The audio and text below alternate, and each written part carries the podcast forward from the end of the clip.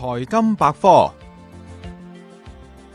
九股理论系美国一名基金经理多年前提出嘅一种投资策略。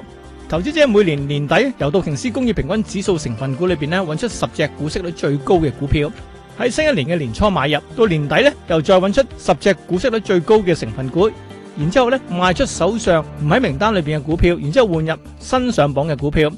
每年初同埋年底都重复做呢个嘅投资动作，就可以获取优于大市嘅回报。《华尔街日报》指出，喺过去二十年，以九股策略投资跑赢指数嘅比例达到六成。喺一九九九年科网股狂热嘅时候呢十只九股跑输道指一成六；，另一次呢系零八年金融海啸，十只九股平均嘅跌幅超过四成一，跑输道指嘅三成四。但系喺长期嘅熊市里边呢九股嘅回报呢都较指数好。买入十只股票有助分散风险。当然呢个策略呢，因为只系投资道指单一市场。唔可以好似市场上其他嘅高息基金咁样，将风险分散至唔同嘅地区层面。或者话，九股嘅策略注重股息，接近价值型投资大师班杰明格雷姆嘅投资理论，就系股息系投资回报嘅一种，非常之重要。如果上市公司唔派息，容易导致投资价值扭曲。更加重要系股息可以提供再投资机会。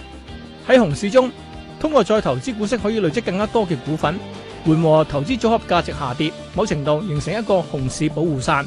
其实大家真系唔好睇小九股嘅收益，可能只系每年百分之六到七。但如果按呢种收益率复合增长，差唔多十年就可以翻一翻。更加重要系喺熊市里边股价低迷嘅时候呢，股息相对股价嘅支息率会更加吸引。到咗市况好转嘅时候呢，不但能够继续享受股息嘅收入，更加有机会赚取股价升值，咁又成为另一个收益加速器啦。